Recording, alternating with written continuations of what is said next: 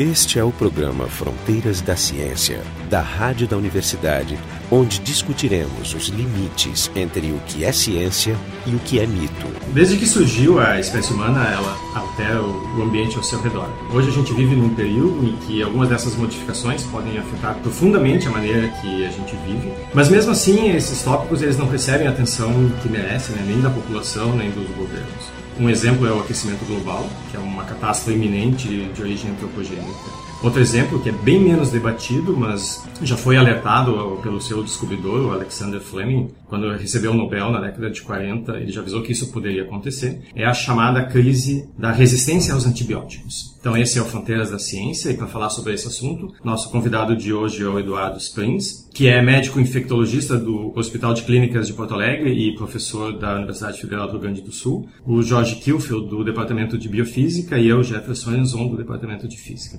Queria então começar com, com o Eduardo nos explicando o que, que são antibióticos, para que, que eles servem e para que, que eles não servem. Quais são os primeiros habitantes do planeta Terra? As bactérias. Então nós estamos tentando tirar o lugar delas. E a gente tenta tirar o lugar delas por uma única razão, porque elas causam doença em nós ou elas contaminam algo que a gente vai utilizar, tipo alimentos. E água.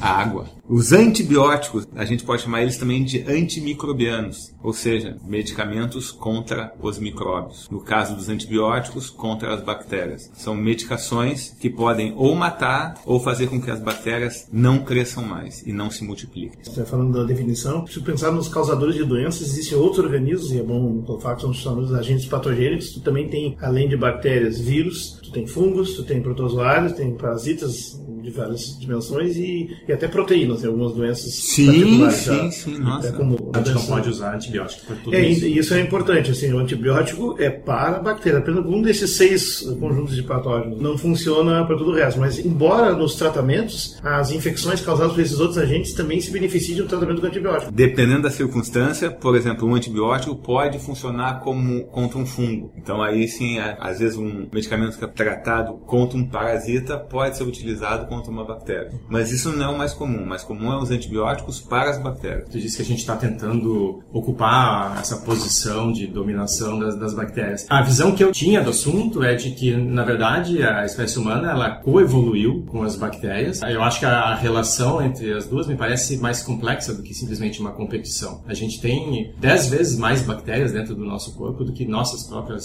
células. Só? A gente ganha em massa, mas em número elas ganham. Eu imagino que dessas bactérias a gente precise de muitas delas. Né? Então não é só competição. Não, Sim, tem não. as simbióticas do trato E, digestivo, isso, isso, isso. Como, como é, então, isso só dá, como elas são as primeiros habitantes do planeta Terra, todo o resto se desenvolveu com elas. Elas sendo boas e ou sendo ruins. Na nossa pele está cheio de bactérias. São bactérias que felizmente não fazem mal. É o seu Elas estão- ecossistema, né? Elas estão super adaptadas. E todo o nosso trato gastrointestinal. Mas a pergunta é, a gente precisa delas ou se elas sumissem... Tem as bactérias do bem e as bactérias do mal. Nós necessitamos das bactérias. Tanto é que elas habitam desde a nossa boca. É, uma, uma utilidade que Pode imagino- falar, até o, é. teu- a, parte retal. Isso.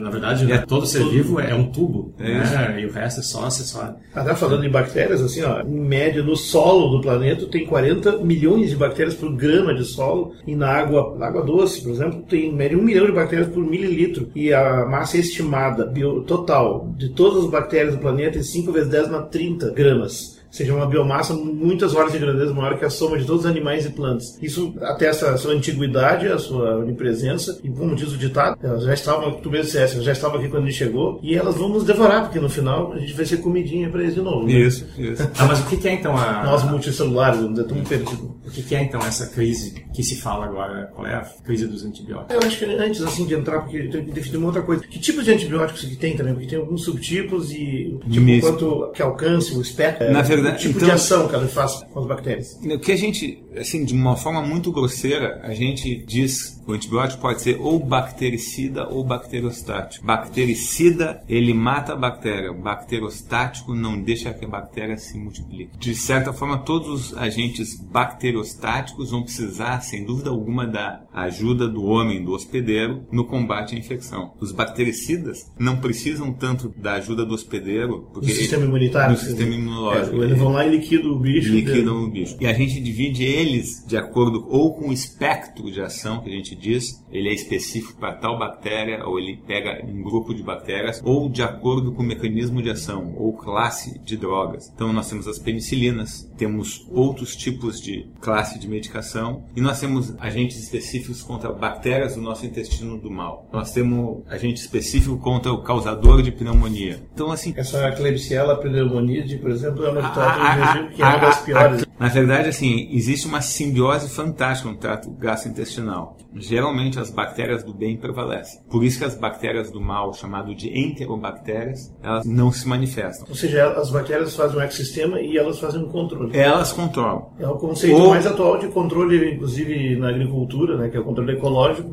onde tu tem que manter o equilíbrio das espécies, porque é assim que a natureza evoluiu. Na então, verdade, a gente precisa usar remedinho porque a gente e, desequilibrou isso. E aí, quando a gente dá remédio para nós, para tratar alguma infecção, as primeiras bactérias a sucumbirem são as bactérias do bem. E elas, não existindo, as do mal. Uh, porque, elas são, porque elas são menos resistentes. As do bem são mais fáceis. Elas têm menos mecanismos de resistência. Elas estão tão bem adaptadas ao sistema que elas não se preocuparam em criar mecanismos de resistência. E aí as bactérias do mal proliferam e essas bactérias do mal, porque elas têm que sobreviver às bactérias do bem e tudo mais, elas têm diversos mecanismos de resistência. E esses mecanismos de resistência que a gente chama, entre outras coisas, de ilhotas de patogenicidade, ilhotas de fazer mal. São pequenos lugares no cromossoma que foram feitos, desenhados para fazer mal. Fazer mal é tipo desenvolver resistência. Ou seja, elas criam toxinas. O que é o fazer mal? Qual é o o fazer mal, na verdade, é ter as armas para poder ser resistente a qualquer coisa. E assim, se tu puder eliminar a bactéria, ela não é um perigo. Não é um perigo. Exatamente. Então, o local de ação dessa, dos antibióticos, em geral, assim, dos bactericidas principalmente, é na, na parede celular das Na parede celular. Muitos é. deles é na parede celular é. ou na síntese do DNA. E também na membrana, né? Só para lembrar as pessoas, assim, das seres vivos se dividem em cinco reinos, né? O Monera, que é que inclui todas as bactérias. Protista, no meu caso, animais, plantas e fungos com parede celular, que é uma coisa por fora da membrana, feita de proteoglicanos e glicídios e tal, só plantas e fungos tem. Animais não tem protozoários também não. Que, na verdade, o fungo é como uma planta bem parecida à estrutura celular de uma planta, a diferença é que não faz fotossíntese. Tanto é que, que o fungo era considerado uma planta até é, pouco, é, exatamente, nos anos 60 quando se classificou. Então, assim, a parede celular, que tem várias funções, como controlar a variação de volume pela osmose e servir de filtro, acaba tendo proteínas ou, ou glicídios específicos que fazem, então, dividir em famílias gram-positivo, gram-negativo. Isso. É uma preocupação crescente, na verdade, os gram-positivos. Quer dizer, o grande causador da pneumonia era o pneumococo. Esse é o nome. Streptococcus pneumoniae. E a penicilina foi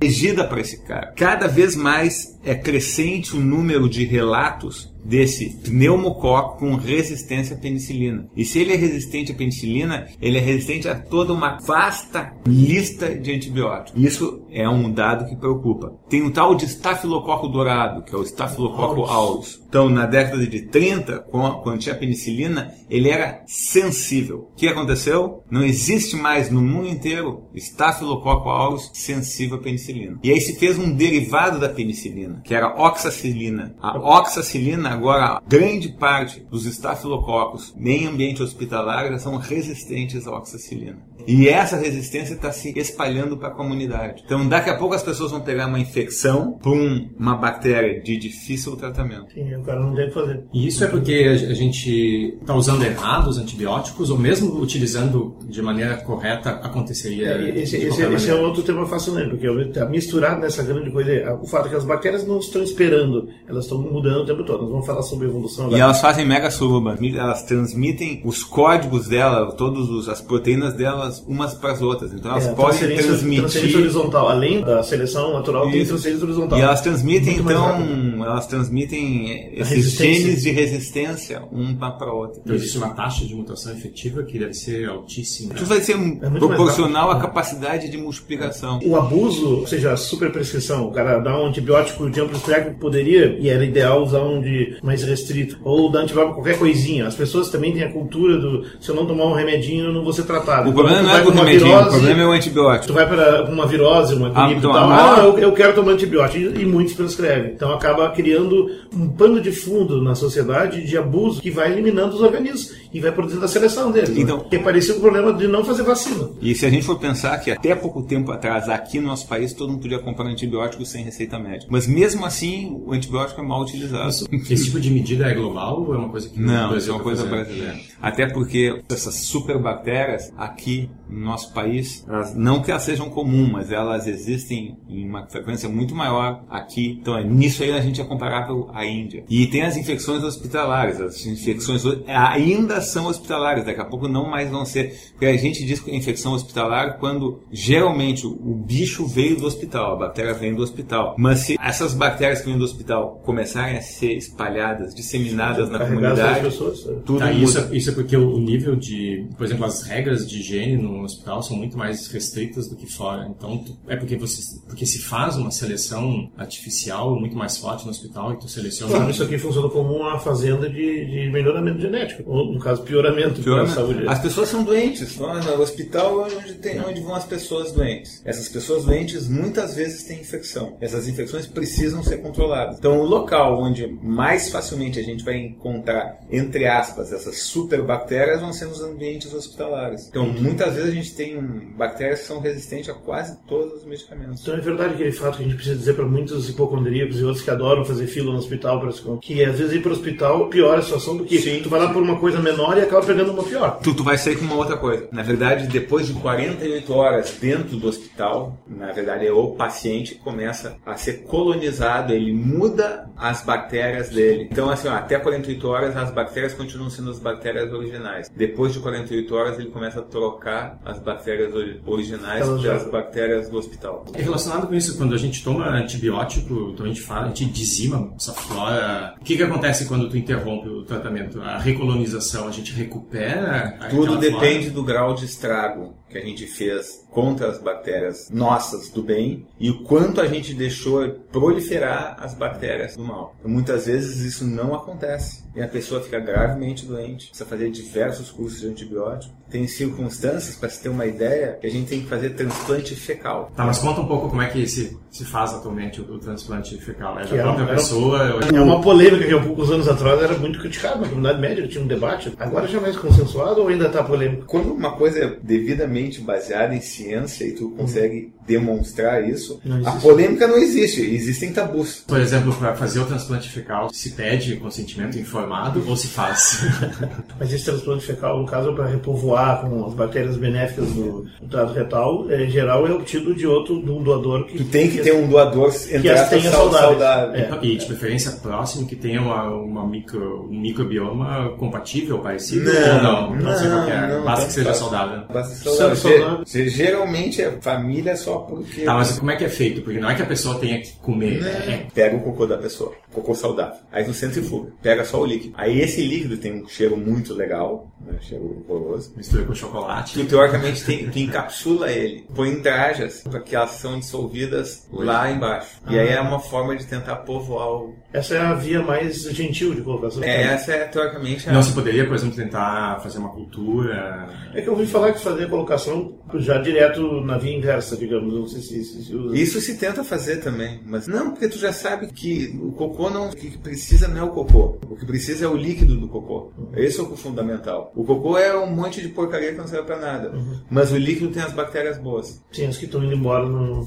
Exatamente, então é essas aí que servem. Esse é o Fronteiras da Ciência. Hoje a gente está falando sobre a crise dos antibióticos. Vocês podem encontrar esse episódio e nossos episódios antigos no nosso site, que é o frontodaciencia.urgs.br. Uma das coisas que tem também não é só o abuso das pessoas usando quando não devem, mas também usando mal. Por exemplo, ganha a prescrição de um antibiótico, não toma até o fim do prazo. Não toma, é. ou, ou uma subdose. Ou, ou não toma tempo suficiente, ou a dose errada, que às vezes pode ser um eu, ou então compartilha com as pessoas. Ah, esse aqui é bom, pode tomar também, como se fosse um drops. Isso não é um problema no Brasil, eu acho não. Sociedade de consumo. É, sim, então é má indicação, mau uso. Então a má indicação vai levar a matar bichos, bactérias que não precisam. O mau uso, tanto por dose inadequada, tempo inadequado, vai ajudar na seleção de bactérias resistentes. Isso é o fundamental. Tu tratou pela metade. E diz que outra fonte também dessa resistência é, começa a ser o fato do abuso na colocação de antibióticos para tratar animais de corte. Gado, não, não só animais, qualquer... E aí, ali a coisa foi descontrolada mesmo durante muitos anos. Ainda é, né? Aqui no Brasil. Se tu for pensar que tu coloca, eu não sei que que está sendo colocado, mas se colocava um antibiótico de amplo espectro na ração das galinhas, para elas não terem... cloranfenicol. Não, não, Cloranfenicol, é, que é a segunda criado. O que, que é que é aí cloranfenicol? Mata tudo. Não, o problema não só isso, como se, se a pessoa come muita galinha daquele local, o cloranfenicol pode causar problemas sanguíneos importantes, como a falta de glóbulos brancos. Uma das razões para se misturar antibióticos na ração também é porque eles viram que em doses pequenas, pelo menos no gado, fazia crescer mais. O gado atingia Isso, o tamanho. como hormônio. Não, isso, É, não mas só ele- prevenia doenças, É isso que mas... se chama hormônio, mas não é hormônio, É. na verdade é antibiótico. O que estava descrito é que, na verdade, eles funcionavam, entre aspas, como hormônio, porque eles preveniam qualquer infecção que os bichos tinham e que não eram nem diagnosticadas. Tem as cefalosporinas, né? A cefalosporina está sendo lançada uma cefalosporina de quinta geração. Ah, já tá agora. em quinta? Quinto. Para se ter uma ideia, a maior parte das cefalosporinas sai no xixi na forma ativa. Quer dizer, ela continua tendo efeito antimicrobiano. Vão para as águas. E isso, então, E pro sol. em 90, quando foi em 2002 ou 2004, a quantidade de cefalosporinas de terceira geração despejadas na água foi de 6, o equivalente a 6 toneladas. A gente está criando superbactérias na água, no, no solo, e daqui a pouco elas passam. E afetando as bactérias que não são para animais, são para plantas e outros. Vocês estão mexendo em todo, todo, Todo, planeta. todo o planeta. Ou seja, esse método tem essa falha intrínseca. Ele está tentando fazer uma coisa bem, mas ele tem um preço, né? Então, não sei se é o, não é o caso, claro, de deixar de fazer, porque se é uma coisa que dá para fazer um louvor, é, digamos, quantas vidas foram salvas pelos antibióticos desde que começou a se usar extensivamente na Segunda Guerra, né? A penicilina nas Forças Armadas, É, depois... é a grande impacto, a grande conduta médica em termos assim, de custo efetivo foi a penicilina. O impacto em custo de vida ano e produtividade humana é gigantesco. A única coisa que chega perto da, da descoberta da penicilina é o coquetel anti-HIV. Que isso foi o segundo grande impacto sobre a raça É, humana. e- mas no caso é mais colocar um freio né? no- É. no- Não, mas a pessoa ia morrer, não morre, vi- vive sabe lá quanto É, tempo. morre. É, mas e o a- antibiótico é a mesma coisa. O antibiótico, a pessoa ia morrer de pneumonia. A cada 10 pessoas com pneumonia, uma morria. Dessas, duas a três ficavam com sequelas pulmonares importantes. Então imagina só o impacto que isso teve. Não, coisas banais como uma criança brincando e se arranhando, que agora a gente assume que não, não existe risco nenhum. Mas né, tu morria fora. de um corte no dedo. Podia morrer. Podia. né? Ou seja, esse mundo pré-antibiótico é a projeção que a gente faz para o mundo pós-antibiótico, se essa crise se escalar, ou vai ser pior do que era antes. Porque as Não. bactérias estão mais fortes. Pois é, isso tem, que- tem que saber. Eu não, não sei isso exatamente. O que, que, que vai ser pior? Se as bactérias. A gente não sabe se essas bactérias realmente vão ser muito mais do mal ou não. Porque essas bactérias, essas superbactérias, ou essas bactérias que a gente que ganham muita atenção na mídia, geralmente elas causam doença legal, uma doença importante, em, em hospedeiros que não estão bem de suas defesas. Então não dá para se dizer certamente se essas bactérias causam mais doenças, se são mais virulentas ou não. Algumas sim, outras não. Que se sabe que elas são resistentes. O custo de evolução, né? É o custo de evolução. Geralmente tu tem que, tem que abrir mão de uma coisa boa para continuar vivendo. É, porque no caso do, do aquecimento global, existem modelos que, a partir dos dados que se tem hoje, tu consegue projetar os próximos 50 anos e ter. Bom, se os modelos estiverem corretos, vai acontecer isso. Aqui a gente está no escuro. Comportamento biológico, né? Tu não sabe qual, a, entre aspas, a raça que vai sobreviver ao antibiótico. A gente não E sabe. Isso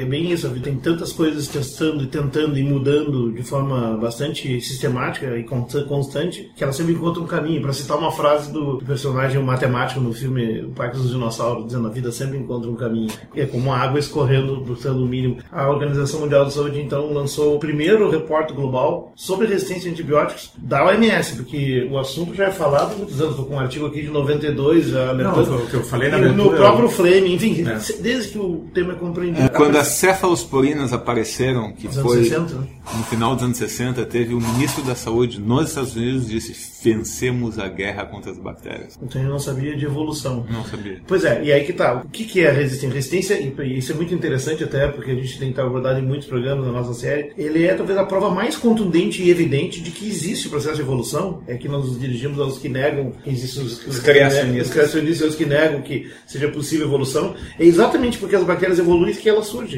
Elas estão constantemente mudando, como elas têm um tempo de vida bem curto, de horas ou dias, para se reproduzir, e vão mutando constantemente. Deve, então ser, deve ser triste, né, para um criacionista morrer de seleção natural. Mas nesse repórter, só para nos dar que repercutiu fortemente na Nature, na Science, todo- todos os grandes jornais e outros comentaram, e é uma preocupação. Agora realmente passou para o cenário, pode ser que agora se comece a fazer algo, é o que se espera. Lá no prefácio, o, Fukuda, lá, que é o editor, ele, ele fala né, que nós, se não tomarmos medidas logo, nós vamos talvez entrar na era pós-antibióticos, que é um horror, né? É um pouco o retorno, mas também é inesperado em cumprir. E é baseado no estudo de sete principais bactérias ou superbactérias, que se detectou então que em 114 países mapeados, ela já adquiriu assim mais, de metade das pessoas tratadas exibiram resistência. Ou seja, as bactérias, mais da metade resistência a tratamento, inclusive com os, os antibióticos mais potentes, em mais da metade dos países. Quer dizer, esse é o alerta. Eu não sei se não esperaram demais para dizer isso. Provavelmente isso seja uma coisa política, porque assim, Para criar um susto. Mas não só isso, porque tu tá sabendo que tu tá no limite. Por exemplo, a maior parte desses medicamentos, eles são melhorias só de outras classes. O Ou seja, não se está investindo muito. né? Então, o modelo que se tem para testar um medicamento e dizer que ele seja bom, o modelo atual é extremamente caro. Muito, muito, muito caro. E muito comercial também, assim, que também, por exemplo, se não valer a pena, o cara não, os caras não investem. O antibiótico está lá no chão, mas Todo mundo investe em uso de medicamentos contínuo. E antibiótico não é uso contínuo. Ah, porque o antibiótico resolve, ele cura a pessoa. Então, tem- então isso aqui é uma, isso, isso é um movimento político para tentar mudar uma cultura e tentar de novo fazer com que tanto faz ou a indústria ou os, os órgãos de fomento à pesquisa invistam em saber novos mecanismos. O importante é mecanismo de ação contra as bactérias. Tem E que- alguma novidade, assim? tem diversas coisas, cada vez mais no nível molecular delas, para tentar competir. Mas parece assim que um- uma nova classe, tem umas 15 ou 20 classes de antibióticos mais ou menos, não entendi a classificação, mas são subtipos assim, né? E parece que não se desenvolve, não aparece nenhum antibiótico realmente novo desde meados dos anos 80. Nós vamos para 30 anos É já, isso, é sem isso. novidade. Isso, É isso. isso é preocupante. Foi né? o que se- há pouco eu falei, O pessoal né? se é só acomodou, melhoria. Só ficam dando pequenos incrementos. Não, Sim, agora- essa quinta agora- geração deve ser o quê? Um substituir uma molécula ali? É a seguinte, Máximo. não, a terceira geração era melhor con- contra as bactérias gram-negativas. A quarta era específica para a bactéria gram-negativa, já com um pouco de resistência.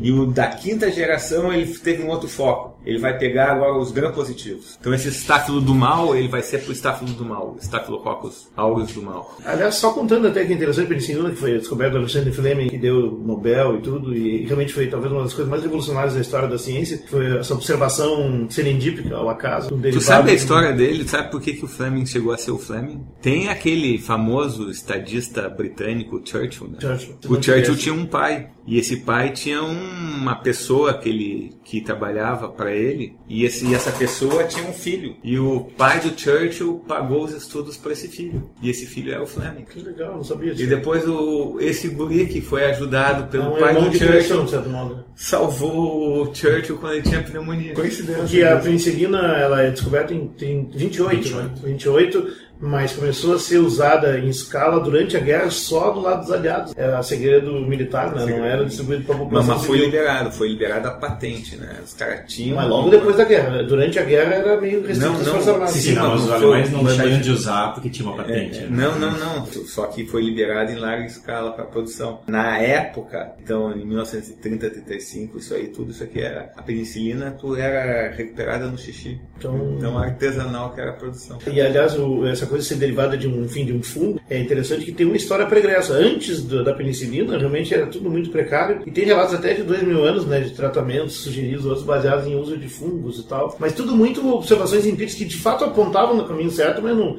não tinha isolado o princípio, que é o que mudou a história. Tem a- a- as tetraciclinas. Então, as tetraciclinas, na verdade, agora se sabe muito claramente, tinha um lugar na África, tinha um povoado na África, que não tinha determinada doença. Na verdade, o foco era a malária. Nunca teve malária, nunca teve malária, nunca teve malária. É um antibiótico usado por um parasita agora. E aí foram estudar por que, que não tinha. Aí o que, que eles viram? Eles viram que nas plantas desse povoado tinha a produção de um antibiótico tipo tetraciclina.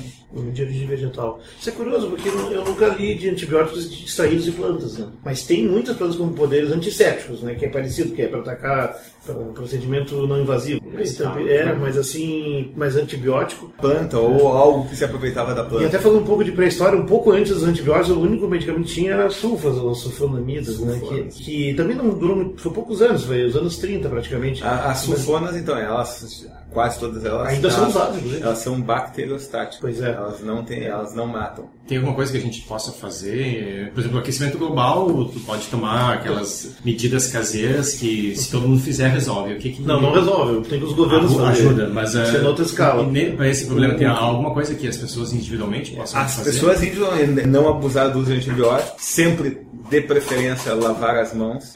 Remoção mecânica, mas aí sabe quanto tempo para ser efetiva a remoção mecânica? É uma eternidade, 30 segundos. É Tem que ser ligado, ninguém faz isso. Não, ninguém faz isso. Por isso que tu vê os médicos fazendo isso. Não, não, não, não, não, não, não diga uma coisa dessa, agora eu fiquei em pânico.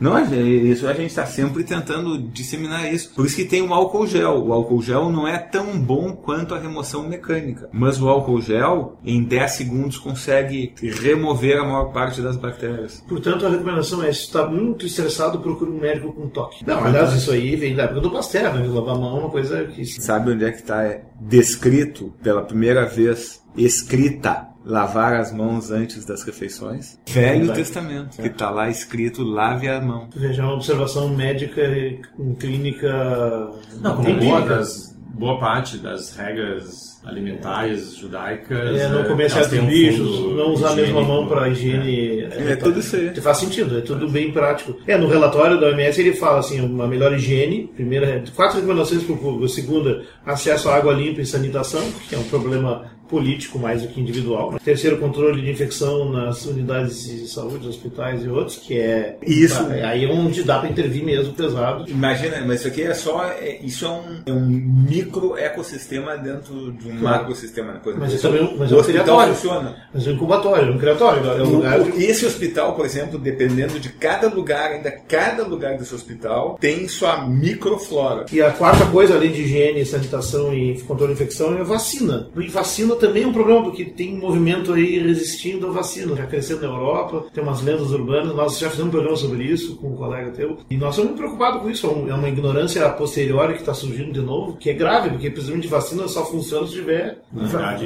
Vacina é um princípio muito básico, a vacina vai te ajudar a proteger contra determinada coisa. Uhum. É muito simples isso, e, e quanto mais pessoas estiverem vacinadas contra mais patógenos, menos esses patógenos existirão, menos eles circularão, menos doenças eles causarão. Sim, quanto mais for investido em prevenção, né, mais a gente vai ter que se preocupar Exatamente. Depois. Então tem, tem a vacina para contra a pneumonia, mas não é todo mundo que faz. E nem todo mundo que pode tomar crianças recém-nascidos ou pessoas muito idosas, imagino que. Pois é, é tem alguns grupos mais sensíveis. É, essa, mas, né? mas, mas, essas vacinas, atualmente, as vacinas atuais, elas são feitas só com compostos proteicos. Isso, isso que a gente fala. Que, que não tem problema, é. todo mundo pode tomar. O que pode acontecer é o seguinte: não se usa mais vírus ou bacilo atenuado. Isso, e pode alguns, acidentalmente escapar um lá, não. Algumas é. pessoas podem. A vacina pode não pegar. Sim, ela é menos eficiente. Isso, mas, mas ela não mata. Não, não isso, mata, é, isso, isso que eu sempre dizer. É impossível uma vacina atual matar. Você que cara... com uma coisa não, não, a né? não tem, tem uma reação que acontece em uma em cada 10, 100 mil pessoas, que pode Sim. ser febre, alergia, alguma coisa. Isso é raro. É, isso é raro. É raro. É, bom, nada é perfeito. Para ir para o negócio, assim, no fim, esse fato de que, enfim, nós estamos diante de uma crise que ao mesmo tempo também nos ensina que a evolução está aí acontecendo na nossa cara. Esses organismos estão demonstrando isso de forma rápida. Então... E eles transmitem entre eles mecanismos de resistência. Mas a gente, exatamente, então a gente quer dizer isso que mesmo aqueles que não acreditam que existe evolução, que não tem nenhuma evidência disso, continuem lavando a mão, indo ao médico e não abusando dos antibióticos, tá? Por favor, ajude os outros, porque vocês não querem nos derrotar fisicamente Querem derrotar apenas no campo das ideias, vamos dizer assim, certo? Campo das ideias. campo das ideias, já está muito bom. tu acha que vai ter chance a gente sair desse, dessa crise? Qual a tua percepção pessoal? A minha percepção é que vai ter novos, vão, vão, vão ter novos antibióticos, antimicrobianos, com novos mecanismos de ação, diferentes dos atuais, que sim, vão ser efetivos. Mas, Mas essa bat... com a barriga para uma crise logo adiante. Eu não sei, nunca vou dizer se é uma crise, eu só acho que vai ser uma batalha constante. Isso, isso continua ainda porque é, a gente sempre tenta fazer com que as bactérias não nos causem doença. E elas, infelizmente, algumas vão causar doença. Nós somos mais inteligentes do que as bactérias, mas elas têm a seleção natural do lado delas, né? É um ferramenta simples e eficientíssimo.